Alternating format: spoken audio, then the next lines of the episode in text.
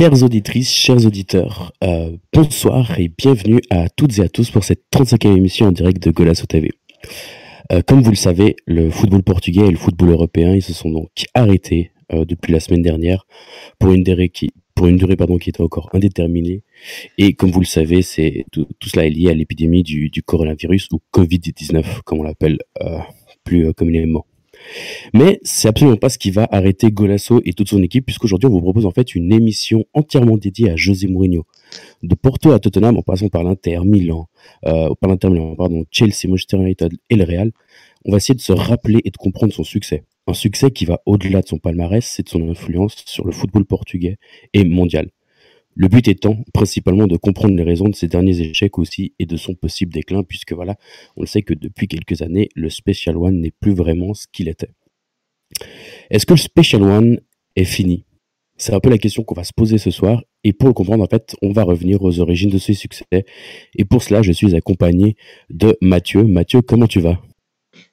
Salut Marc, salut euh, Alex qui est aussi avec nous, salut à tous nos auditeurs. On est très heureux de présenter cette émission euh, ce soir. Euh, C'est vrai qu'on n'a pas eu de foot à se mettre sous la dent ce week-end, donc on va essayer de, de montrer un peu de créativité et, et de proposer des sujets euh, un peu plus globaux, comme celui qu'on va, va, va étudier ce soir. Exactement, un peu en pénurie de, de football. Comme tu l'as dit, on est aussi en compagnie de, de Alex. Alex, comment tu vas ce soir? Ça va, ça va. Compliqué de vivre, euh, compliqué de vivre sans foot, mais, mais bon, on fait avec et très content d'être là ce soir avec, euh, avec vous euh, encore une fois. Je partage ton sentiment, c'est vrai que c'est difficile, il n'y a plus rien du tout qui, qui se passe. C'est très difficile C'est la de première fois, je crois, dans d'être ma vie limite. que, que je me vois. ça fait une, une semaine sans voir de foot, c'est c'est compliqué. ouais. Est-ce que je crois qu'on est deux et même trois et même euh, tout autant que les auditeurs nous écoutent? Mais du coup, on va pas se laisser abattre, on va pas se laisser abattre et on va parler euh, d'un des meilleurs entraîneurs portugais, même un des meilleurs entraîneurs du monde, en quatre thématiques, quatre étapes, si on veut, qui retrace un peu euh, sa carrière d'entraîneur. Et, une première thématique liée sur le, comme on l'a appelé, le tremblement de terre Porto, son, véritable début de carrière, enfin le, plus prenant, et par tout ce qu'en fait, par tout ce qu'il a accompli euh, euh, en, ses débuts, euh, en ses débuts de, jeune entraîneur. Mathieu, j'ai envie de commencer par toi, toi qui, qui connais aussi tout autant bien qu'Alex. Com- com- comment tu, tu, tu résumerais le, Porto de, Mourinho au début de sa carrière en fait? Le Porto de Mourinho, j'ai revu pas mal de matchs du Porto de Mourinho ces dernières années parce que, parce que j'étais pas vraiment. toi, Quand, quand c'est arrivé, donc en 2004, euh, 2003 et 2004, j'étais j'étais encore très jeune et donc j'ai pas vu en direct. Et Mhm. l'émotion que ça a produit, je pense, au niveau de, de Porto, mais aussi au niveau du, du Portugal, c'était. c'est- Je, je pense qu'aujourd'hui, ce serait limite impossible de revoir une équipe portugaise remporter le, la Ligue des Champions et de faire un doublé euh, aussi incroyable que, que l'Europa League euh, en 2003 et, et la Ligue des Champions en 2004. Donc, euh, juste plus sur. euh, je pense qu'Alex sera facilement pour, pour, pour parler un peu de, de comment se comportait son équipe. C'est plus sur le- l'aspect. euh, le, le coup d'éclat de, de, de gagner une Ligue des Champions avec un, un club portugais et de, le gagner de, cette manière-là, avec cette victoire face à. Manchester en huitième de finale, puis, puis arriver ju- jusqu'au bout et, et remporter cette, cette- Ligue des Champions à Monaco. Ça a clairement, en fait, cette victoire a- a, est, clairement un basculement dans l'histoire du football portugais pour moi. Aujourd'hui, on parle souvent dans nos émissions et partout dans, partout dans le monde, dans surtout, surtout en Europe, de, maintenant dans le monde avec Georges Jesus, mais, mais, mais avant ça, surtout avec Mourinho, par l'ouverture de l'entraîneur portugais. L'entraîneur portugais, au final, n'existerait pas, n'existerait pas sans José Mourinho.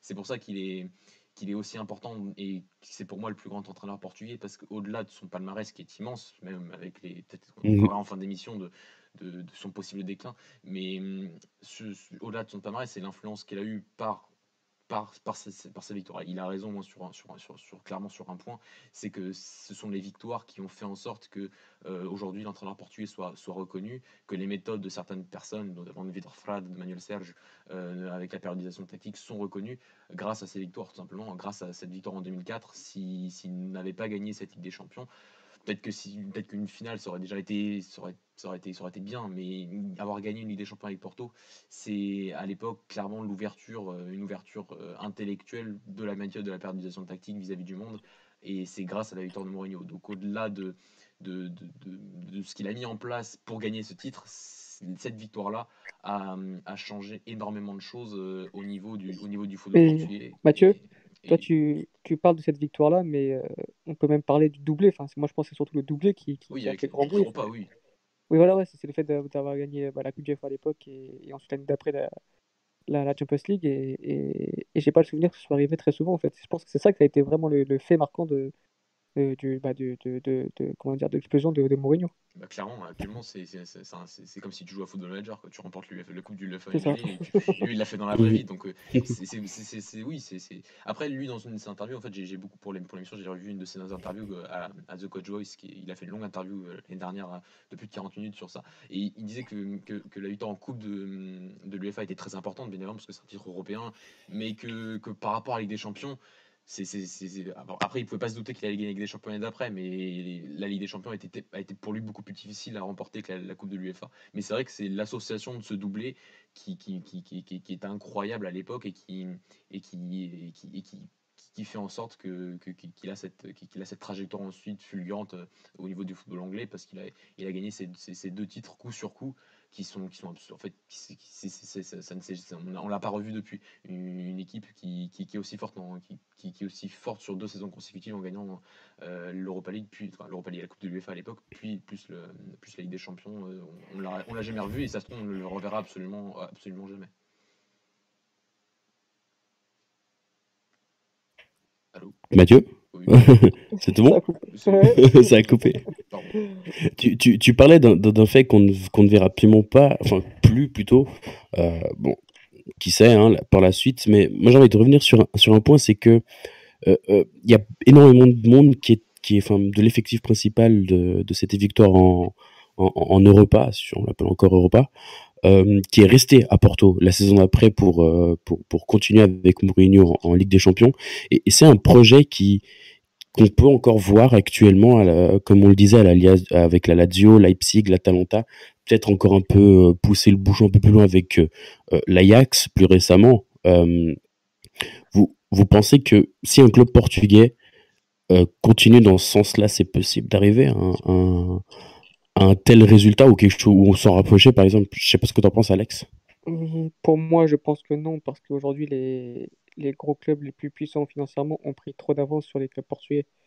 Et euh, aujourd'hui, non, le foot de, de 2004 n'est plus du tout pareil qu'aujourd'hui en 2020. Et, et, on voit bien qu'aujourd'hui, bah, ouais, tu as des petites surprises comme l'Ajax l'année dernière et tout, mais depuis Porto, il n'y a plus aucun club qui, qui, qui a justement qui, qui, a, cette, qui a gagné cette compétition. Donc pour moi, je ne vois pas comment un club portugais aujourd'hui en 2020 peut, peut refaire cet exploit-là. Et, et, surtout, bah, comme on, on parle de cet entraîneur-là, je ne vois aucun entraîneur qui est, qui, qui est capable de faire ce que, que ce qu'a fait Mourinho.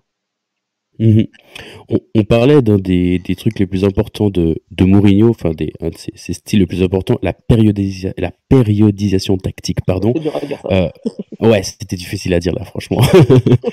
euh, est-ce qu'un de vous deux arrive en fait peut-être à expliquer à ceux qui nous écoutent euh, ce qu'il en est peut-être très brièvement pour qu'on puisse se faire une idée générale et puis que ça puisse nous rester en tête pour, pour la suite de l'émission? Je pense que Mathieu en, parlera mieux que moi, mais pour faire dans les dans les dans les gros comment dire dans, pour faire en gros en gros c'est bah, de, de, de mélanger tout ce qui est tactique, technique, physique dans, une, dans, mhm. une même, dans un même processus en fait. C'est de pas de de pas de dissocier les choses parce qu'aujourd'hui en France on a été longuement habitué de, de, par exemple de, bah, de, faire beaucoup de 15-15, de faire beaucoup de fonciers, etc. Donc euh, de par exemple faire des deux premières semaines d'entraînement sans ballon. Et Mourinho en fait a instauré bah, de, de, faire du physique mais avec du ballon et donc euh, de ne pas dissocier chaque, chaque thème. Mais je pense que, que Mathieu saura l'expliquer plus euh, mieux que moi en tout cas c'est très long à expliquer. Hein. C'est ouais, énormément de principes. pour ça que je l'ai fait en gros. En gros, voilà, en, en gros tu l'as très, voilà, en gros, tu l'as très bien fait. C'est vraiment d'essayer de la, la, grande base. C'est un principe. C'est une méthodologie qui veut, voilà, qui ne veut, qui veut absolument ne rien dissocier.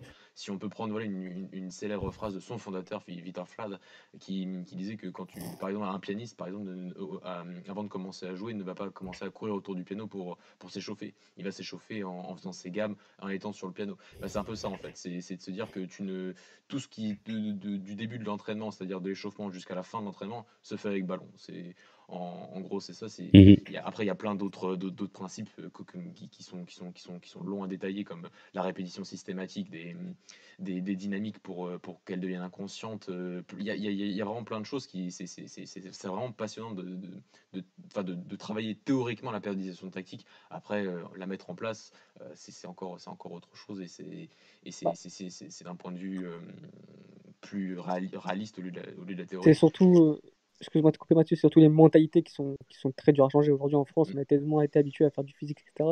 Et on a vu avec, avec euh, quand l'arrivée de Jardim, etc., ça a été très très dur de, de changer ces mentalités-là, de, de, leur faire comprendre aux joueurs que, bah, que parfois ça ne sert pas grand-chose. Que, évidemment, comme euh, on apprend avant tout à jouer au foot, donc pas à, courir. Et, et c'est ça que je pense qui est le plus dur à, à changer dans les mentalités françaises si on veut l'appliquer en France. Et je sais, bah, parce que j'entraîne je, je, un peu, et qui c'est très dur à faire comprendre, par exemple, aujourd'hui à des jeunes joueurs que, bah, que les 15-15, non, ça ne sert pas, ça sert pas à grand-chose.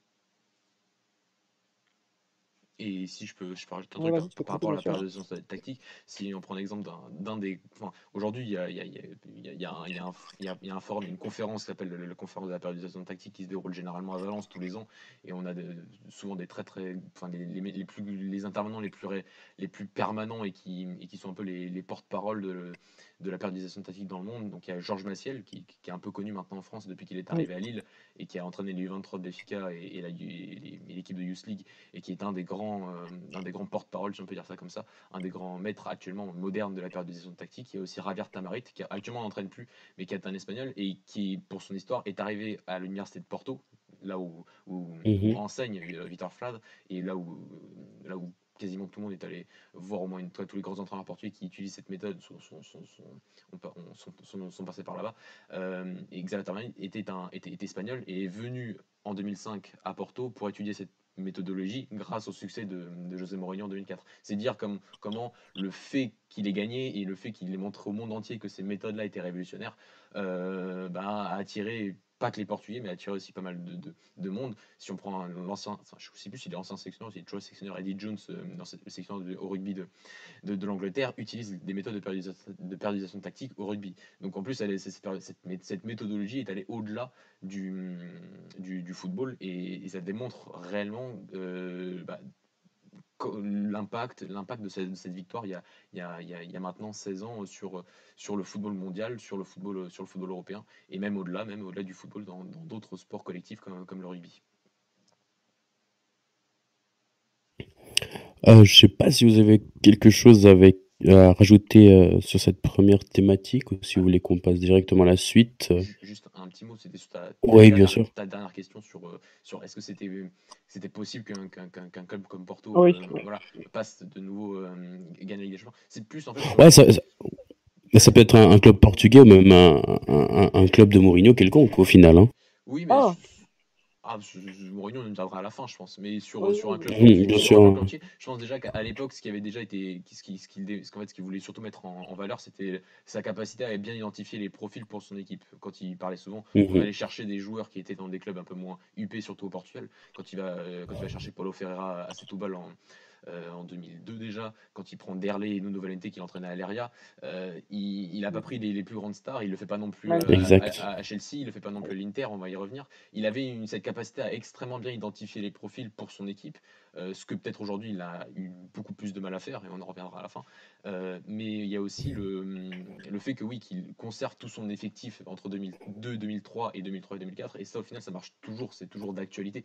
une équipe qui conserve ses cadres d'une année sur l'autre alors qu'elle n'a pas forcément les moyens de, enfin qu'elle n'a pas les moyens de les garder sur une très longue période, mais que sur une saison, bah, ils vont faire cette fameuse saison de plus, comme est en train de faire la Lazio, comme elle est en train de faire Leipzig, comme elle est en train de faire l'Atalanta actuellement. Bah, c'est en fait c'est des principes mmh. toujours. Est-ce qu'ils vont gagner avec des champions? Non, mais ils sont en train de vivre des saisons incroyables. La Lazio Bon, après, on, enlève le facteur euh, de, l'actuelle épidémie. Mais voilà, la Lazio était, encore sur, pour le titre cette, saison. Et c'est exactement avec ça, d'avoir identifié des profils comme des Luis Alberto ou des Milinkovic Savic à l'époque. Et aujourd'hui, de les conserver. Et peut-être qu'ils vont peut-être gagner, jouer le titre, ce qu'ils n'avaient pas fait depuis presque 20 ans. Donc, c'est ça, c'est des principes qui marchent toujours. Et par contre, lui, peut-être, n'a pas eu euh, la clairvoyance sur ces dernières saisons d'aussi bien les impliquer. Les appliquer, pardon. Exactement. Euh, propose, si vous n'avez plus rien à rajouter, ou puis on reviendra à la fin s'il faut, de passer à, à, notre point suivant, notre thématique suivante. Euh, après Porto vient Chelsea, puis l'Inter. On parle un peu de ses, enfin là après Porto, on parle un peu de ses, de ses meilleures années, si ce n'est comme entraîneur. C'est un peu comme ça que je le, que je le perçois. passage à Chelsea qui est, qui est extrêmement remarqué. Euh, surtout comme tu le disais avant Mathieu, avec euh, des, des, des, des, cadres qui restent, enfin des, des, des, des, joueurs qui s'identifient euh, au club comme Drogba Chelsea, puis par la suite Lucio, Lucio et Schneider à l'Inter, c'est quelque chose d'important pour Mourinho, l'identification, et puis le, le fait de, de, de motiver, d'être proche de ses joueurs. Ou que ce soit Mathieu ou Alex. Vas-y Alex,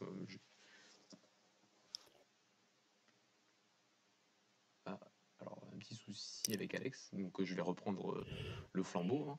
Euh, donc par rapport, oui, c'est la, la, même chose. C'est-à-dire qu'à l'époque, il, disait souvent que il était pas... et... Attends, ça a coupé Alex. Et il sait, euh, il sait rentrer dans la tête des joueurs. Il, il, Alex, il va falloir que tu reprennes depuis le début, je pense. Pour... Allô, Mathieu Reprends depuis le début. Reprends depuis le début.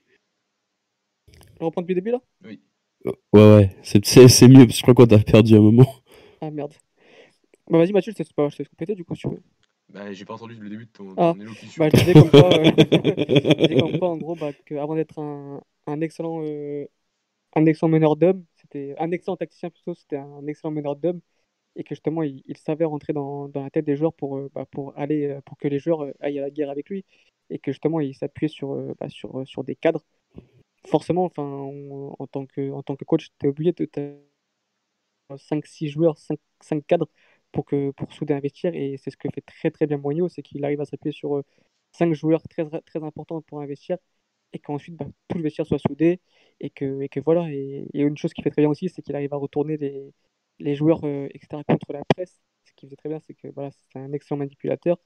Et en fait, bah, il affiche, comme on a vu plusieurs de commentaires sur ça, et il affichait parfois des déclarations de, de présidents adverses ou quoi dans le vestiaire et il leur disait bah, regardez ce qu'ils disent sur nous, on va, on va montrer comme quoi on n'est pas comme ça, on est, on est, qu'on est bien plus fort que ça. Et voilà, c'est donc ouais, ouais, c'est, comme je disais, bah, pour conclure, oui, c'est avant d'être un, un grand tacticien, c'est, surtout un, un, très très grand meneur d'hommes et un très très grand psychologue. Et si je peux, je peux compléter Alex, c'est ce qu'il a eu après, on va, on va y revenir, mais c'est ce qu'il a eu du mal avec Guardiola, parce que Guardiola ne rentrait jamais dans son jeu de. de Exactement. et il avait toujours eu ce, mal, même s'il y a cette saison 2011-2012 dont, dont, on reparlera et qui, qui, qui, est incroyable, même s'il n'avait pas eu besoin de ça au final.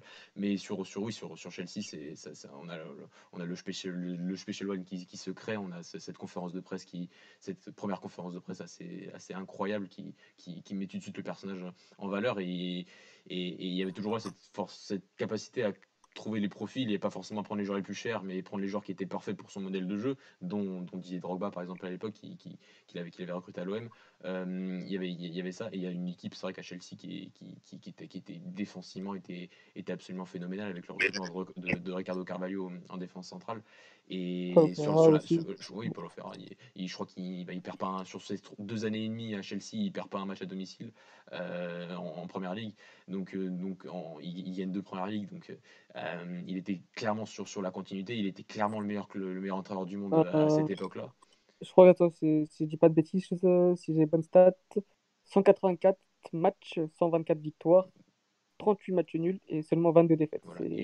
c'est environ, si on, fait, je sais pas, si on fait le calcul, c'est environ 2, 2,22 points ou 2,23 points par, par, par, par, par match. C'est incroyable.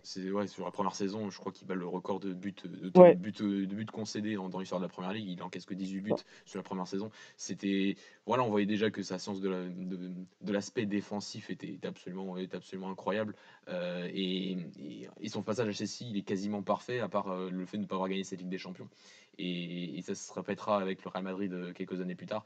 C'est peut-être les, les, les, les deux deux de ses plus grands regrets, c'est de à, son pic au niveau de, sa carrière de ne pas avoir réussi. Il, gagne avec l'Inter, bien sûr, mais peut-être qu'il aurait, il aurait pu en gagner plus, et, notamment avec Chelsea et, le, Real Madrid. Et je pense que ça, ça restera une de ses frustrations de, pas avoir, de ne pas avoir gagné ce, Graal suprême avec ces deux clubs qui, qui aurait, euh, il, est, déjà dans une dimension, dans une dimension à part parce qu'il change euh, aussi l'aspect, psychologique vis-à-vis de, voilà, de tout ce qu'avait dit Alex en, préambule, euh, de tout ce qui est, de tout ce qui est mentalité, de comment, de comment euh, faire en sorte que ces joueurs se transcendent euh, pour lui, pour remporter les titres. Il y arrivera à l'Inter, il y arrivera presque à Chelsea, au Real Madrid, mais il n'arrivera pas à gagner cette coupe euh, aux grandes oreilles à la fin.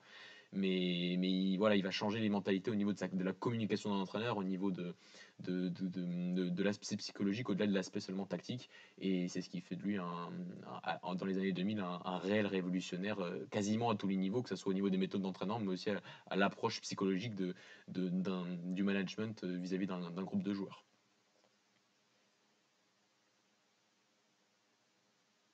Allô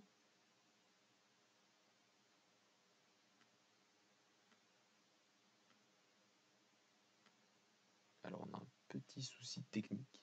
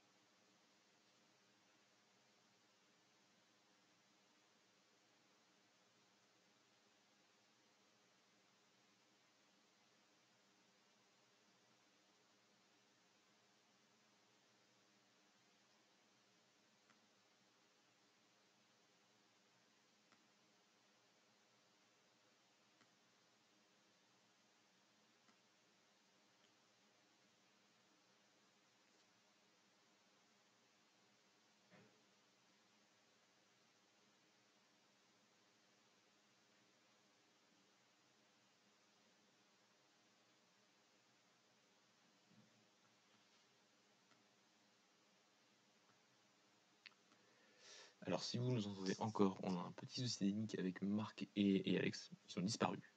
Euh, donc euh, je pourrais tenir le live mais ce serait un peu nul sans, eux. Euh, donc on va essayer de retrouver Alexandre et Marc qui, qui ne sont pas là. Alors j'ai retrouvé Alexandre. Est-ce que tu m'entends Alexandre? C'est bon, moi je suis là. Alors, on a perdu Marc. Euh, ouais, on a perdu Marc, ouais. là. Même j'ai reçu un message de Discord pour me dire encore. Euh... Ouais, ouais, je t'entends, je t'entends bien. Bah, moi aussi je t'entends, mais j'entends pas Marc. Enfin, Marc est toujours pas là. Donc euh, on va continuer, on va continuer sans lui en attendant qu'il arrive. Tu m'entends toujours, Alex?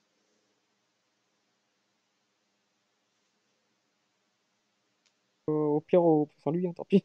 Bah, il a, il se connecter sur Discord. Ouais, on parle de réseau saturé sur Discord, donc on verra. Ouais, ouais, ouais. Euh, donc, euh, donc, euh, donc, donc, voilà. Donc, bah, désolé de, de... Du ouais, pépin technique. Là, c'est vrai que ça nous est jamais arrivé. Sur le Discord, ça nous est jamais arrivé. donc, euh, ça se trouve, tout le monde est en train de faire un Discord en même temps, parce que personne ne peut se voir. Donc, euh, bah, Alex, est-ce que tu avais quelque chose à rajouter sur son, sur son passage à, Chelsea, où on, où on, parle, on passe directement à son passage à l'Inter? Bah, on s'est arrêté sur le. Sur, bah, on peut passer. Ouais, on, va, on, va, on va passer à l'étape. Parce qu'au final, j'ai l'impression. Enfin, on peut comme dire comme quoi que, bah, que grâce à son, enfin, c'est grâce à son arrivée qu'ils gagnent leur premier titre, etc. Mais bon, ça, je pense que, je pense que tout le monde le sait, qu'on qu n'a pas grand chose là-dessus et, sur les j'ai l'impression au final que le, passage, même si les, contextes sont, différents entre le contexte anglais et le contexte italien sont, sont diamétralement opposés, euh, j'ai l'impression que c'était clairement, le, il, réalise, il réalise quasiment la même chose avec l'Inter, c'est-à-dire de fédérer un groupe autour de lui, qui était un peu plus vieux, mais qu'il arrive à fédérer un groupe autour de lui, qu'il arrive à bien identifier les profils pour son, pour son modèle de jeu. Lors de sa deuxième saison à l'Inter, il, il, voulait absolument un défenseur central beaucoup plus rapide, euh, comme, comme, comme Luzzo, il avait dit qu'il aurait voulu euh, attirer Ricardo Carvalho, mais au final, il, a, mm, mm. il, que, que, que, que Lucio et, au final ça marche pas parce qu'ils gagneront cette deuxième Ligue des Champions et, ça montrera encore à l'époque comment il arrivait à, à, à bien identifier les, les, joueurs qu'il avait besoin pour, pour, pour, pour, aller vers les sommets. Au niveau du management, comme on l'a dit tout à l'heure, bah, ces joueurs-là, c'est peut-être peut le groupe qui était le plus derrière lui, le groupe de l'Inter. Ouais, Quand on voit les réactions à la fin de bah, Matarazzi, par exemple, on se rappelle cette image-là où il pleure c'est j'ai pas enfin j'ai pas le souvenir de, de, telles images pour un coach en fait. Ouais c'est ça c'est en plus c'était au Santiago Bernabéu donc c'était le, en plus le, le stade qui, qui, qui, le rejoindra quelques, quelques jours après. Enfin on dit que c'était même déjà signé à l'époque il devait signer au Real Madrid en 2010 euh, et c'est vrai que que, que, que l'Inter, c'est voilà, ce, ce, groupe de l'Inter, c'était le joueur qui était un peu vieillissant et qui se disait que c'était notre dernière chance de pouvoir gagner. Et, et Mourinho leur a fait croire ça, à raison. Et, le match le plus symbolique, je pense, de son histoire Interi, c'est c'est cette demi-finale aller-retour entre face, au, face au FC Barcelone. On parle toujours du match retour. Et on oublie souvent ce match aller. Et, ce match aller où, où, il affronte pourtant le Barça de Guardiola, le Barça de Guardiola qui, qui, qui, qui, qui fait une révolution absolument incroyable dans notre approche de, de, du football. Eh bah, ben, lui arrive en, dans, lors de ce match aller à, totalement, euh, à totalement à faire oublier, euh, faire oublier le, Barça par, ce, par, par, cet aspect stratégique de vraiment s'adapter à l'adversaire. Euh, il, parle souvent de, la cage qu'il a mis en place face à, Messi euh, lors, de ce match, aller, qu'il a totalement annihilé au match aller. Et, l'Inter gagnera 3-1 ce, match, 3-1, victoire nette. Et, le Barça doit, gagner 3-2 au retour, doit, gagner 2-0, il y a donc 1-0 au retour. Et, on se souvient au final que du retour, comme si on avait envie de dire que Mourinho n'est qu'un coach défensif. C'est ce que j'allais. Et qu'à cette époque-là, il n'avait fait que défendre, alors qu'il prend quand même un carton rouge juste euh, au tout, début, du match avec, face à Diego Mota. Et, juste pour finir, et je te laisserai la parole, Alex, c'est, dans, l'aspect convaincre ces joueurs, il y a souvent cette phrase que, que, que Benitez avait dit sur Eto, qui, qui, rejoindra Iter juste après, en disant que, qu'il avait demandé de jouer à Eto, de jouer, il avait demandé à Eto de jouer sur le côté, et que Eto avait répondu je ne joue que sur le côté que pour Mourinho. Et je pense que ça voulait tout résumer, ça résumait tout ce que tout ce que Mourinho arrivait à transmettre, euh, la confiance et, et, la, et, la sérénité qu'il arrivait à, à transmettre à, ses joueurs pour qu'ils pour qu'ils aillent à, à la guerre avec lui. C'est ça, c'est en fait il avait le discours pour que, que les joueurs aient la guerre avec lui, c'était Mourinho, voilà, c'est du donnant-donnant, c'est-à-dire si tu fais le taf sur le terrain, bah vas-y, je te donne 2-3 jours de repos, euh, va profiter avec ta famille, c'est ça. On, a ce, on, a aussi on se rappelle aussi de ce, comment dire, de, de, de, ce, comment dire, cette anecdote avec euh, Drogba, lorsque au joue au Parc des Princes, et euh, Drogba qui lui demande de, de, comment dire, de rester sur Paris, et, et, et Mourinho lui accorde, c'est comme ça, on dit souvent que Mourinho, c'est un, un, coach un peu dictateur, etc. Mais pas du tout. C'est voilà, du donnant-donnant. C'est-à-dire si tu fais le taf, si tu, si tu vas à la guerre pour lui, si tu fais les efforts sur le terrain, il n'hésitera pas à te, à te donner des, des, des comment dire, bah, des, des, jours de repos, etc. Et comme tu dis, ce qui est dommage, c'est qu'on retient souvent ce, ce, match retour contre, contre Barcelone. Et du coup, on, on a souvent l'image de Mourinho d'un coach défensif et, défensif, et on, on a l'image de ce match-là. Mais comme tu as dit si bien, il se retrouve à 10 très tôt dans le match. Et puis, euh, et puis quel, quel entraîneur euh, va, va, jouer offensivement à 10 face au, au Barça de Guardiola? Moi, je n'en connais aucun. Et, et, voilà, et donc euh, j'ai l'impression que, que les gens ont cette image-là de, de Mourinho que pour ce match-là, alors qu'au final, en plus, il, il te fait un. C'est un. Comme je disais souvent, j'en parle souvent avec mon père, c'est, peut-être le plus beau match tactiquement que j'ai vu dans ma vie. Défensivement, tout était huilé, c'était, beau à voir. C'est la première fois. Et c'est là en fait que je suis tombé amoureux de, de cet entraîneur-là et que j'ai compris que, que c'était un, un, as de la tactique et que, et que c'était aussi beau aussi de voir le foot d'une autre façon que le foot ne se résume pas qu'à qu se faire des passes entre, entre, entre joueurs, mais c'est qu'aussi qu'on peut savoir bien jouer au foot en, en défendant euh, très très bas sur le terrain. Il, il, disait souvent par rapport à cette période à l'Inter que, euh, que il s'est en fait, toujours adapté aux joueurs qu'il avait et à l'effectif qu'il avait. Et il disait que les joueurs de l'Inter, son Inter, étaient beaucoup plus euh, confiants et beaucoup plus sereins lorsqu'ils n'avaient pas le ballon et qu'ils étaient meilleurs que quand ils défendaient et pour ensuite attaquer euh, en transition offensive. Et, si on revoit le match aller, bah c'est exactement ça. C'est une équipe qui est, qui est, très très à l'aise quand elle n'a pas de ballon. C'est vrai. Euh, c'est peut-être pas le football le plus sexy, mais tactiquement, quand tu vois les, tout, tout, la coordination de toutes les lignes euh, défensivement, bah, c'était impressionnant. Et après, dès que, dès que c'était surtout un football que on savait déjà qu'est-ce qu'on allait faire dès qu'on le récupérait. mais moi, je te vois, c'est une question pour toi, Mathieu. Tu te régales pas en voyant ce genre d'équipe-là? Ah, moi aussi. Si, si, quand c'est bien fait. Si, si, quand c'est bien fait. Moi, le, par exemple, l'Atlético Madrid de, de, 2016, entre 2014 et 2016, c'est une équipe incroyable. Incroyable dans, dans, dans, cette faculté à, à d'être compétent à tout moment du match en étant bien sûr plus, plus peut-être plus serein dès qu'on n'a pas le ballon. Savoir, savoir qu'on n'est pas une équipe qui, qui, qui va être forte avec le ballon. On sait quoi faire quand on l'a, mais on va pas faire des choses très compliquées. Par contre, dès qu'on n'a pas le ballon et dès qu'on sait défendre, bah, dès qu'on a, même encore aujourd'hui, la science de la défense de, Diego Simeone est, incroyable. Dans, ce 4-4-2 défensif, on l'a encore vu euh, face à Liverpool lors des, deux matchs. Euh, la, la, capacité euh, de, d'avoir des lignes toujours, toujours compactes, de, toujours compenser et de, toujours avoir ce, bloc qui sait exactement toujours euh, où se placer en fonction de, la position du ballon. C'est fort. Ce que je reprochais souvent à Simeone, euh, c'était, sur ces quelques, dernières saisons, c'est le manque d'idées quand il récupérait le ballon. Euh, et je trouve qu'à l'époque, par contre, quand, euh, quand, quand l'Atlético récupérait le ballon, c'était beaucoup plus fort que, que, maintenant. Mais, mais oui, oui sur, sur, dès, dès qu'une équipe est compétente à, un moment, que ce soit avec le ballon ou sans le ballon, bah, c'est toujours, toujours très agréable à voir. Mm. C'est oui, c'est pour, c'est pour en gros pour compléter, c'est ce que je répète souvent sur, sur les réseaux, c'est qu'il n'y a pas qu'une seule façon de jouer au football et qu'on peut très bien prendre du plaisir en, en, jouant un football plus défensif entre guillemets que, que, le football de possession ne représente pas que le, que le football en, lui-même, en gros. Oui, c'est ça. Et surtout qu'on se ferait chier, euh, désolé que oui. s'il n'y avait que, y avait que des équipes qui, qui, qui, qui, n'aimaient qu'avoir que le ballon. Aussi. Il faut aussi avoir plusieurs, plusieurs, euh, plusieurs styles et plusieurs, plusieurs structures utilisées pour, pour rendre le football intéressant, bien, évidemment. Ça. Mm, mm. Donc, euh, je pense que sur cette première, enfin, sur toutes les années 2010 presque, voilà, c'est en conclusion, c'est son Porto, son Chelsea, son Inter qui, qui était, qui, était, qui était fort, qui était fort défensivement, qui était fort aussi offensivement, bien sûr, mais qui, qui montrait des, des, de la compétence au final à tous les moments du match et, cette faculté au niveau du management et au niveau du, de l'aspect psychologique de convaincre ses joueurs qu'ils gagneraient avec lui. Et c'est vrai, c'est ce mot gagner euh, et, et il le porte avec lui, c'est son seul objectif, c'est de gagner. Est-ce que peut-être, on verra peut-être à la fin, est-ce qu'il est qu'il a peut-être un peu oublié le, processus pour gagner On le verra peut-être à la fin. Mais, mais en tout cas, jusqu'à ce. Jusqu'à, jusqu'à ça pas, Voilà, et même au Real Madrid, on verra oui, que, que, que, mm. à cette époque-là, il était encore euh, déjà presque au sommet. D'ailleurs, on va passer à cette époque du Real Madrid, qui était censé peut-être être. Sa, gloire infinie devait être à ce moment-là de reprendre le, le Real. Il a il a relancé le Real Madrid à cette époque-là. Euh, le Real qui, qui, avant lui, n'avait pas atteint les, les, demi-finales de Ligue des Champions pendant, pendant plusieurs saisons. Lui, il le fera trois 8 ans, je crois.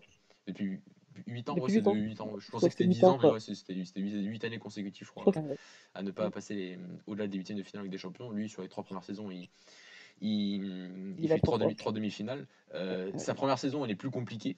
Euh, voilà, parce qu'il voilà, il reprend un effectif. Il y a encore le, Barça de Guardiola qui est, qui est, qui est encore. Euh, il le bat l'année d'avance, mais l'année d'avant, mais le Barça de Guardiola reste à, reste à son sommet. Euh, et la première saison est, est, est, compliquée. Il gagne que la Coupe du Roi, la coupe du Roi à Valence. par contre, la saison 2011-2012, pour moi, c'est une saison limite oubliée j'ai cru que Park était redu. Non. Euh, c'est une saison limite oubliée où j'ai l'impression qu'il a que c'est lui qui l'a un peu fait oublier parce qu'à cette époque-là, voilà, il y avait toujours ce, comment dire, ce monstre de de communication, cette bête de communication euh, en conférence de presse, euh, et surtout en Espagne, parce que les, peut-être que les, les, journalistes espagnols sont encore plus euh, fervents de, de, voilà, de cette petite phrase, de ces conférences de presse qui étaient, qui était limite un, spectacle, et qu'on a un petit peu oublié, j'ai l'impression, cette saison 2011-2012, où, il, où pour moi il fait une claire révolution enfin pas une révolution, mais un peu comme Guardiola a, réorganisé le football en 2008 en, disant que c'était plus possible de, ne pas savoir quoi faire avec le ballon euh, mm. pendant presque toutes les années 2000. Euh, lui, en, 2011-2012, bah, démontre que bah, pour battre l'équipe, que le type d'équipe que Guardiola a mis en place et qui va être repris euh, grâce à la Coupe du Monde 2010, voilà, ce, fameux il faut avoir la possession pendant, pendant toute cette période. Lui, grâce à son jeu de transition qu'il met en place en 2011-2012, on disait toujours que l'équipe du Real Madrid 2012, 2011-2012 est la meilleure équipe de contre du monde. C'est la meilleure équipe du monde à cette époque. Et, en gros, il, Guardiola en, 2010, en 2008 a redonné les bases du jeu de, position, de, jeu, de position qui n'a pas été inventé par lui, parce que Cruyff, euh, Renus Michels, dans les, au, au, au, XXe siècle, avait déjà, fin, fin du XXe siècle, avait déjà commencé à, bien réfléchir sur cette thématique, mais lui a euh, en quelque sorte donné les clés et a euh, donné les clés vis-à-vis du jeu de transition pour contrer ce genre d'organisation et en fait donner toutes les clés possibles pour, pour, que, pour que le football soit aujourd'hui bien plus organisé que, que l'était au début des années 2000 qu'il est, qu'il qui, est aujourd'hui. Et, j'ai l'impression que cette révolution un peu oubliée, déjà le fait parce qu'il n'a pas gagné, alors qu'en 2004 par exemple il gagne avec Porto et là mmh forcément on, se rend compte de tout ce qu'il a mis en place. Là il ne gagne pas, il perd face au Bayern en 2012 grâce à ce fameux penalty de, de, de Sergio Ramos qui ira dans, dans, les, dans les étoiles du, du Bernabeu. Et, et, surtout, voilà, j'ai toujours eu cette impression que le fait qu'il ne gagne pas, mais aussi qu'il était tellement présent au, niveau de sa communication et au niveau de son personnage, qu'on a un petit peu oublié tout ce qu'il avait fait lors de cette saison-là euh, au Real Madrid avec cette équipe incroyable. Euh, qui, qui euh, il y a souvent ce but qui tourne face à l'Ajax, qui était encore qu'en phase de poule, mais qui était un but absolument incroyable en, transition offensive. Et ce qui me fait rire, moi, c'est que quand je, parle un peu avec les, les anti-Mourinho, ils considèrent cette, ce passage de, du Real Madrid comme un échec tout ça par pion. Mais comme tu as dit si au, au début, c'est il met, il met fin à, un peu, enfin, mettre fin, c'est un gros mot, mais il stoppe un peu la, comment dire, le, Barça de Pep Guardiola en gagnant le, en gagnant le titre avec un nombre de points record. Euh, c'est d'ailleurs euh, au Real Madrid où il y a le plus nombre de points par match, c'est-à-dire qu'il a gagné environ 2,30 points par match, il n'a jamais fait mieux dans un autre, dans, dans il n'a jamais fait mieux dans sa carrière, donc euh, si pour moi ça c'est un échec, bah, dans ce cas donc il a échoué partout. Et voilà, il, gagne le titre, il gagne une Coupe du Roi, il va, il va trois fois de suite en, demi-finale des Champions et on sait quel point c'est dur d'arriver aussi loin en Ligue des Champions. Pour moi, son passage au Real Madrid n'est pas un échec. Euh, oui, il aurait pu faire mieux peut-être, notamment au niveau de sa com, au niveau de, son, sa gestion vestiaire, où on sait que c'est là où il est très fort et on, on sait qu'à la fin, c'est parti un peu, euh, un, peu en vrille avec les cadres de, de, du Real Madrid. Mais son passage au Real Madrid n'est pas un échec, loin de là. Et on voudrait qu'on arrête de, de, de, dire à chaque fois qu'on mentionne Mourinho. Quoi. Je, ne peux qu'être d'accord avec toi. C'est euh, voilà, c'est mais j'ai envie de dire, on pense ça aussi, j'ai l'impression parce que parce qu'il a trop pensé à son personnage à un moment, surtout sur la dernière saison où il y a tout. C'est le 5-0 en fait. je pense qu'il faut qu'il faut qu'il faut en parler. C'est le le fait de se prendre une Manita qui, qui je pense a, a, été un vrai tournant dans dans, dans sa carrière. C'est-à-dire qu'il pensait plus à gagner, il pensait à battre Guardiola et de et d'une façon totalement différente de Guardiola. Donc, euh, comme tu as dit si bien, Guardiola a gagné avec un style de jeu donc de possession et Mourinho, je pense qu'à ce moment-là de sa carrière, il s'est dit bah écoute, moi je vais gagner, mais en étant totalement à l'opposé de, de, Guardiola. Et, donc voilà, à la fin, il y a ce, il y a ce fameux cas du, du traître avec Casillas, euh, qui, qui, est le fameux traître euh, en, en 2012-2013, il, s'en ira à la fin en perdant en demi-finale de, Ligue des Champions face, à, face au Borussia Dortmund. Et c'est vrai que cette saison-là n'est pas, est pas la meilleure, de, loin de, la meilleure, c'est sa, sa, deuxième 2011-2012. Euh, mais voilà, voilà, comme je disais tout à l'heure, voilà, je pense que c'est deux de ses grandes frustrations, c'est de ne pas avoir gagné Ligue des Champions avec le Real Madrid et avec son Chelsea, euh, première, première partie, euh, première, première, première époque à, Chelsea, où là il aurait été à, un niveau, même juste en gagnant une, de, une Ligue des Champions voilà, avec ce Real Madrid, ça aurait été, ça aurait été l'homme qui aurait ramené la, la, coupe aux grandes oreilles à Madrid après, après tant d'années sans, la gagner. Ça aurait, été, ça aurait été la consécration. Il, il, restera comme un, comme un entraîneur. Euh, un, comme un entraîneur incroyable, mais je pense que le fait de ne pas avoir gagné à ce moment-là euh, n'a pas, n'a pas, voilà, n'a pas porté à un niveau encore plus mystique, si on peut dire ça comme ça, euh, au, niveau de, au niveau de sa carrière. Mmh, Donc sur le Real Madrid, on est, on est plutôt pas mal. Alors juste pour, pour communiquer, donc il y aura des problèmes sur les serveurs Discord. Donc pour une fois, ce n'est pas notre faute. Désolé, ce n'est pas notre faute, c'est la faute de Discord qui n'a pas assuré. Donc, euh, donc nous, on est toujours là avec Alex, nous, ça continue à fonctionner. Mais voilà, Marc, euh, bah, on espère qu'il reviendra avant la fin de l'émission, mais euh, pour lui, ça a l'air d'être un peu plus compliqué. Donc voilà, donc notre quatrième thématique, bah, ça va être son retour en Angleterre. Donc il a fait Chelsea, Manchester United, Tottenham depuis, depuis 2013 jusqu'à jusqu'à maintenant. Euh, premier passage à Chelsea, son, son, retour à Chelsea, qui là encore, j'allais dire, c'est toujours, étant donné que les fins se passent tellement mal avec Mourinho, sauf à l'Inter. Ça, et on oublie. On eh oublie ben, ça, ça, ça, ça, ternit au final chaque fois son passage, alors qu'à Chelsea, il, première saison, il va en demi-finale de Ligue des Champions, qui, qui, qui, voilà, il perd face à Atletico Madrid en demi-finale, mais Atletico Madrid était une équipe aussi euh, très très très forte, mais il ne venait que de revenir euh, à Chelsea, il finit sur le podium, il finit troisième, et, et c'est encore la saison d'après, saison 2014-2015, où il gagne, le titre, et c'est un première, les, les, trois quarts de la saison en première ligue sont, c'est un vrai récital comme tu l'as dit, mm, où il mm. était, euh, où il était, voilà, où Chelsea était, était, imbattable, il gagne le titre très très rapidement dans la saison. Euh, mm, et il y, a, il y, a, ce point nord de l'avoir pas passé les huitièmes de finale face au PSG en 2015 et d'avoir perdu sur c'était tête de, de, de, Thiago Silva c'était cette année-là. C'était cette année à, Stamford Bridge. Donc, euh, donc, donc voilà il y a voilà, il y a toujours ce, ce, ce, petit ce petit couac qui dans, dans, dans ces saisons parfois qui, qui, qui aurait pu vraiment le faire en sorte qu'il soit, qu'il soit, qu'il soit à un niveau aussi incroyable parce que cette année-là je pense qu'il avait comme les moyens d'aller encore plus loin en Ligue des Champions en 2014-2015 et, et, à Chelsea, il, donc il regagne le titre, donc il gagne les trois des quatre titres de, Chelsea sur, au, au 21e siècle.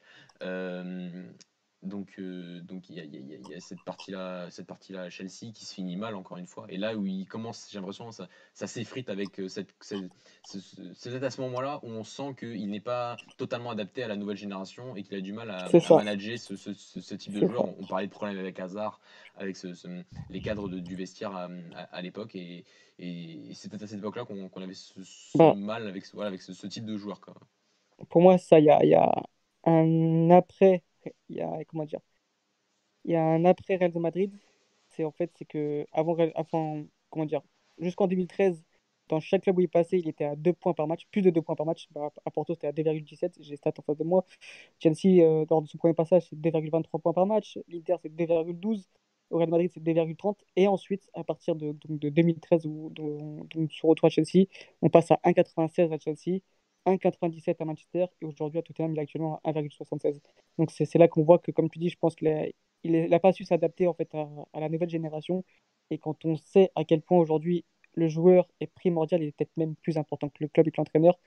Et, c'est là où il n'a pas su s'adapter, c'est que sa communication, son, management ne s'est pas amélioré, ne s'est pas adapté à la nouvelle génération. Et c'est là où on a commencé un peu à voir les, fameux recrutements un peu ratés. À l'époque où il était, euh, enfin, il se trompait jamais presque ou très très mmh. peu, où il arrivait à, parfaitement à, identifier les, ce qu'il avait besoin pour, pour, son équipe. Là, on avait les quatre De Bruyne qui, qui le vont à, à Wolfsburg à l'époque, euh, Lukaku qui part, euh, Mohamed Salah, euh, c'est quelques noms, même Manchester United, quand il, quand il, on, si on regarde aussi tous ces transferts, il y avait aussi pas mal de transferts, pas, pas chelous, mais, mais, mais pas, aussi, pas aussi probants que comme il avait. Pas aussi cohérent en fait que son site qu'on avait pu de voir. Et, et, et, donc, sur période, enfin, on peut regrouper un peu les périodes de Chelsea et Manchester United, même si Manchester United ne gagne pas le titre en, en première ligue, même s'il fait une saison de 2017-2018 où, mm. où, il va, où il, où, il, accroche cette deuxième place. Cette saison qui, qui ouais, là en plus, là, il gagne absolument qu'un titre, il me semble, peut-être euh, la Coupe de la Ligue ou la Coupe d'Angleterre, je sais plus. Mais... Il gagne, bah, il gagne l'Europa League non, c'est l'avant, 2016. Ah oui, oui, d'accord. 2017-2018, il perd Séville en, huitième de finale de la Ligue, de, ou en, quart de, en, en huitième de finale de Ligue des Champions. Et ça aussi, ça fait, voilà, c'est un peu le, quoi comme, comme, comme, en 2015 avec, avec Chelsea. Mais, euh, mais euh, il y a quand même pas mal de supporters de, de Manchester qui, qui, qui, n'avaient pas revécu une saison aussi, enfin, aussi bonne en termes de, de résultats en championnat euh, avec cette deuxième place. Mais c'est vrai que c'est loin du Mourinho de, des, années 2000 qui, euh, qui, comme tu l'as dit tout à l'heure, tournait à plus de 2 points par match et, et, écrasait généralement les championnats. Ça, c'est ça. Et, euh, et, pareil, après, c'est, c'est là je pense que si on peut, à partir de, enfin, c'est à partir pense, de Manchester qu'on peut, qu'on, peut parler d'échec, même si, comme tu dis, c'est, il fait une excellente saison, euh, sa première saison où il finit vice-champion derrière, derrière un gros, un gros City. Mais c'est vraiment là où je pense que même en termes de jeu, c'était plus du tout pareil. C'est, comme on l'a dit euh, tout à l'heure, à Chelsea, c'était beau à voir, c'était vraiment fluide, c'était au niveau des transitions, même, au niveau même du niveau de la position de balle, c'était beau à voir à Chelsea. Et c'est ce qu'on retrouvait plus à, à Manchester United. Et euh, on avait plus cette, comment dire, j'ai l'impression que, que Mourinho avait perdu cette arme, cette envie de gagner. Et, et c'est à partir de là qu'on peut parler un peu de déclin, si, si vraiment on peut, on peut utiliser ce terme-là. Bah oui, parce que si on prend l'interview que, que, que j'évoquais tout à l'heure à, The Coach Voice, il, le mot victoire revient euh, toutes les minutes. Voilà, c'est son obsession, c'est gagner. C'est normal aussi parce que sans ces victoires, il ne serait pas l'entraîneur qu'il est aujourd'hui, il n'aurait pas eu la carrière qu'il aurait eu et il n'aurait pas autant hum, transmis et influencé le monde du football, à la fois psychologiquement vis-à-vis de l'approche vis-à-vis des joueurs et aussi euh, vis-à-vis de ses méthodes d'entraînement à, à l'époque. Et, euh, et, donc, donc cette, cette, obsession est, est, est compréhensible. Euh, après, je pense que, en fait, on avait surtout envie de faire ce débat parce que, enfin, moi j'avais surtout envie de faire ce débat à la fin sur, sur, bah, sur le match de la semaine dernière où il, où il prend une leçon quand même face à un entraîneur de 32 ans qui s'appelle Johan Nagelsmann. sur les deux matchs, il y a, bah, il y a 4-0, il marque, il y a, il y a 1-0 à l'aller, 2-3-0 au retour. Euh, à l'aller, ils perdent 15-0, ça aurait pu être plus, plus, important.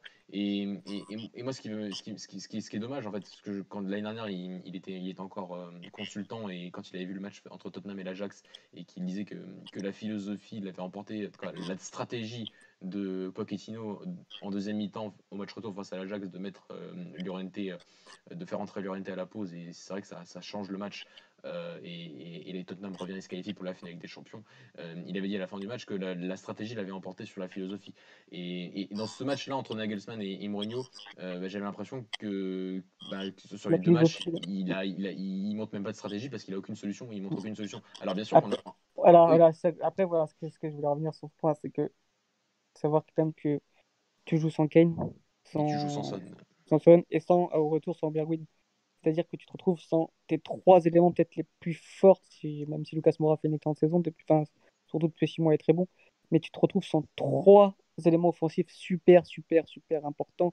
Et je me dis, quelle équipe peut, comment dire, rivaliser dans ces trois éléments offensif, c'est-à-dire que moi, si tu enlèves demain à Liverpool Firmino, Salah, Mané, euh, ça devient tout aussi compliqué. Si tu enlèves Di Maria, Neymar, Mbappé au PSG, c'est pareil.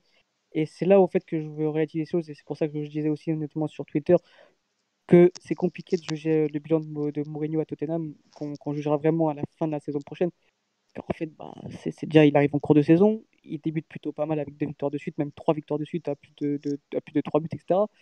Euh, ensuite, bon, tout n'est pas parfait, c'est sûr, mais que voilà, il perd quand même ses, deux éléments offensifs plus la Berwin euh, au cours de ces dernières semaines, que c'est du coup, c'est toute son animation offensive qui change, et que du coup, c'est quand même très très compliqué de tirer un bilan sur Mourinho. Et quand je vois déjà que Mourinho, oui, c'est un flop, c'est fini, etc., attendons de voir l'année prochaine avant vraiment de tirer, euh, de tirer un bilan. quoi. Je, je, je, suis d'accord. En fait, j'étais totalement d'accord avec toi sur le match aller où je me disais, bon, il, il perd 15-0. Au final, mhm. c'est limite, euh, bah, c'est parfait pour Mourinho parce qu'au retour, même si ça à Leipzig, bah, il va montrer, enfin, il, il, va sortir quelque ah chose. Ah oui, son match retour, c'est un scandale. Voilà, sur ce match retour, pour moi, je, pour moi il, le, Mourinho que je connais aurait trouvé, aurait trouvé quelque chose sans Kane, sans, sans Son, au moins pour ce match. Et il y avait, il y avait 15-0. Euh, il, il, avait le retour, euh, enfin, il est retour à l'extérieur. Et une équipe qui, qui, a fait finale de la Ligue des Champions l'année dernière, euh, pour moi, avait largement les moyens de, de, quoi, sur le papier, les moyens de, de, de, rendre le match un peu fou et de marquer ces buts à l'extérieur qui font que tu, es qualifié au final. Euh, et, voilà, ça, ça, m'a un peu déçu. Et surtout vis-à-vis d'un entraîneur qui, pour moi, bah, a démontré qu'au final, euh, à la fois la philosophie qu'il a, qui, que, Camille depuis le début de la saison qui, fonctionne, bah il, a à la fois adopté, euh, adopté les deux termes, c'est-à-dire philosophie et stratégie, parce que Nagelsmann va, euh, depuis le début de la saison, vraiment faire en sorte que son équipe soit plus compétente avec le ballon, ce qu'il avait montré à Offenheim, mais euh, sur ce match-là, va jouer en, enfin, en match aller, joue en 3-4-3, et sur le match retour, tour joue peut-être encore en 3-4-3, mais moi ce qui m'avait choqué, c'est sur la même semaine, Nagelsmann joue le match aller face à Tottenham euh, en 3-4-3 et le match retour avec les mêmes joueurs en 3-5-2. Et au mmh. final, la philosophie ne va pas changer, le, modèle de jeu ne va pas changer, tout, tout, tout l'idée principale ne va pas changer. Par contre, stratégiquement, et eh ben, ça, va, ça va changer puisque l'occupation de l'espace va être un petit peu différente. Ça va être la nuance qui va faire en sorte qu'il va avoir ce, ce terme stratégique, c'est-à-dire qu'il va utiliser tout, tout ce qu'il a, tout ce qu'il a travaillé depuis le début de la saison. Et ben il va choisir entre ses forces et ses faiblesses. Quoi. Il va choisir entre ses forces pour pouvoir attaquer les forces, quoi, attaquer les faiblesses de l'adversaire, choisir en fonction de tout ce qu'il a, de tout ce qu'il a à sa disposition. Et au match retour, quoi, le match de la, semaine face à Schalke, bah, il, il, il, voit les faiblesses de la ligne du milieu de terrain de, de Schalke 04 et, et, son, son, plan marche, marche à merveille. Il gagne 5-0 le, 5 le match. C'est peut-être l'entraîneur qui s'adapte le mieux à l'adversaire et surtout qui s'adapte le mieux à la micro-tactique, c'est-à-dire que c'est peut-être l'entraîneur qui, qui, qui, qui, est, comment dire, je sais pas, j'ai pas les bons termes, qui, qui s'adapte mieux en fait, euh, qui réagit le plus vite voilà, en fonction du match en fait. C'est ça qui, c'est un truc qui va pas bim, il va, il va directement réagir. C'est vrai, c'est vraiment de la micro-tactique. Et euh, il a vraiment une vision du, du, match très, très, très, très bonne. C'est, ouais, c'est, Nagelsmann. Bah, on en avait parlé en début de saison face à Benfica. C'est le meilleur là-dessus, ouais. Ou actuellement, oui, c'est peut-être le, meilleur là-dessus. En fait, il est un peu le meilleur presque partout, j'ai envie de te dire, parce qu'aujourd'hui, il, démontre qu'on peut avoir totalement de ses idées, mais qu'on peut aussi s'adapter à l'adversaire en fonction de ce qu'on a créé et de choisir en, en, fonction de tout ce qu'on a fait en, première partie de saison, alors qu'il est arrivé avec cette saison, même si l'équipe a été déjà bien rodée, parce que les joueurs n'ont pas changé, et on, en reparlait au début d'émission sur le fait d'avoir gardé, d'avoir gardé cet effectif presque intact sur, au fur et à mesure des saisons. Et ça, c'est la force du, du board de, Leipzig. Mais cette faculté à, avoir son idée, de pouvoir aussi s'adapter à l'adversaire. Et en plus, au cours du match, d'avoir une vision du match qui est, impressionnante. Et, on, revient à ce qu'on avait parlé euh, lors de la première, fin, de, du match face à, face à Leipzig, euh, entre Benfica et Leipzig en tout début de saison. Donc c'était la première journée.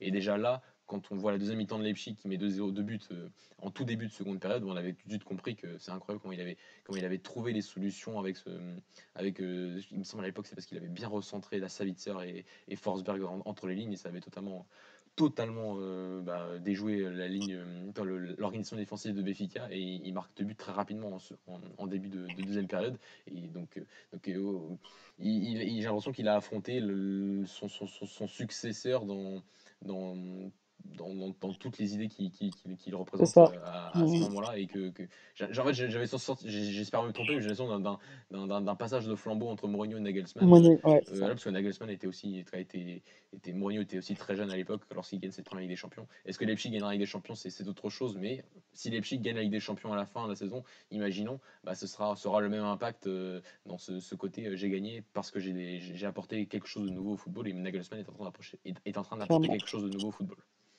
Je, je, ne peux qu'être d'accord et je n'ai pas grand chose d'autre à rajouter. C'est pour avoir ce, ce, foot chez Leipzig. Et même déjà au final, c'était merveilleux ce, ce, jeu de transition, ce jeu de d'espace. Et c'est ouais, j'ai pas, pas grand chose à rajouter sur ce que tu as dit. Alors, est-ce que tu as quelque chose à rajouter sur Mourinho en, en général? Mourinho, voilà, j'entends un peu tout et n'importe quoi depuis, depuis des années maintenant, mais ce qu'il faut oublier, c'est que c'est le coach qui a, qui a révolutionné le foot portugais, c'est le coach qui a donné envie d'entraîner.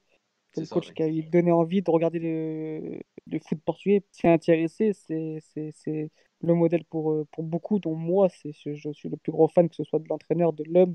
Et, et, voilà, j'entends beaucoup trop de critiques sur cet entraîneur-là, mais il ne faut pas oublier tout ce qu'il a fait pour le foot portugais avant tout, mais aussi pour le foot mondial, et que, que c'est un garçon qui, qui, qui, restera à jamais dans l'histoire du football, et par ce qu'il a apporté, et par ses nouvelles méthodes, comme on en a parlé au début avec la périodisation tactique. Et voilà, après, oui, ce qui est sur le déclin, peut-être, sûrement, oui, parce que de toute façon, on est tous sur le déclin un jour.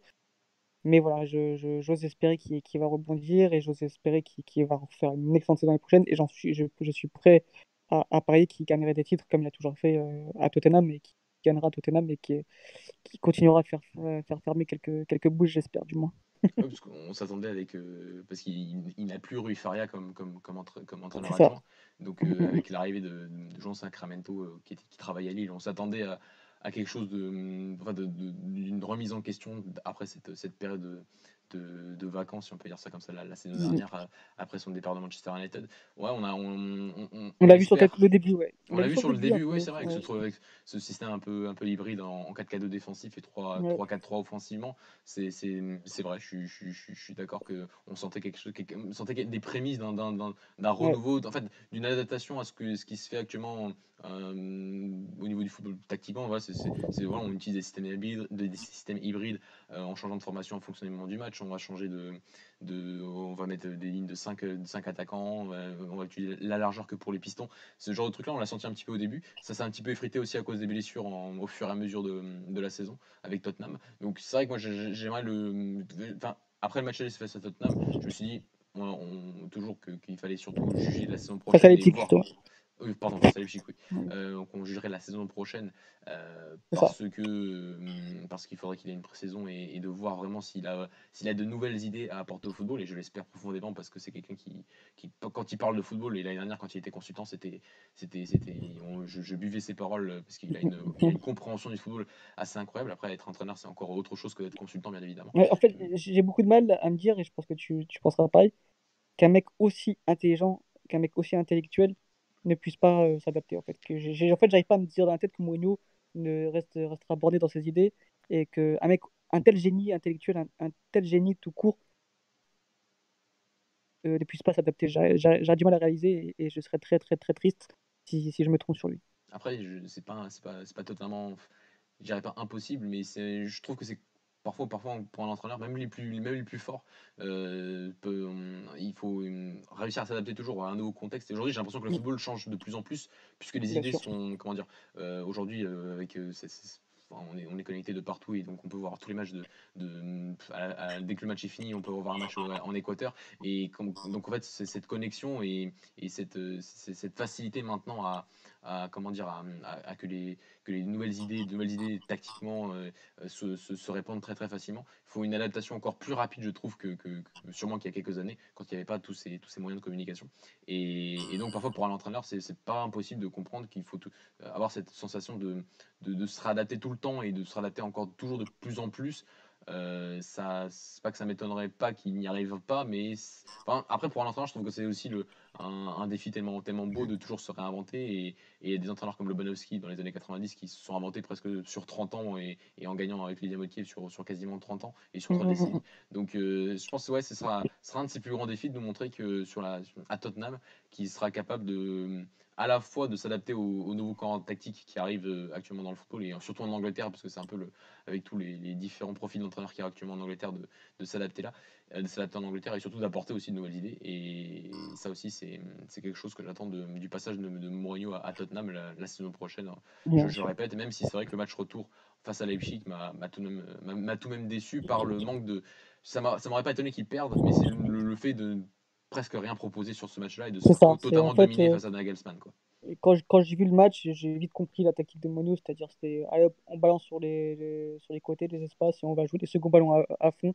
Et voilà, on va voir ce que ça donne. Quoi. Et, c'est pour moi, c'est une approche du match euh, bah, totalement.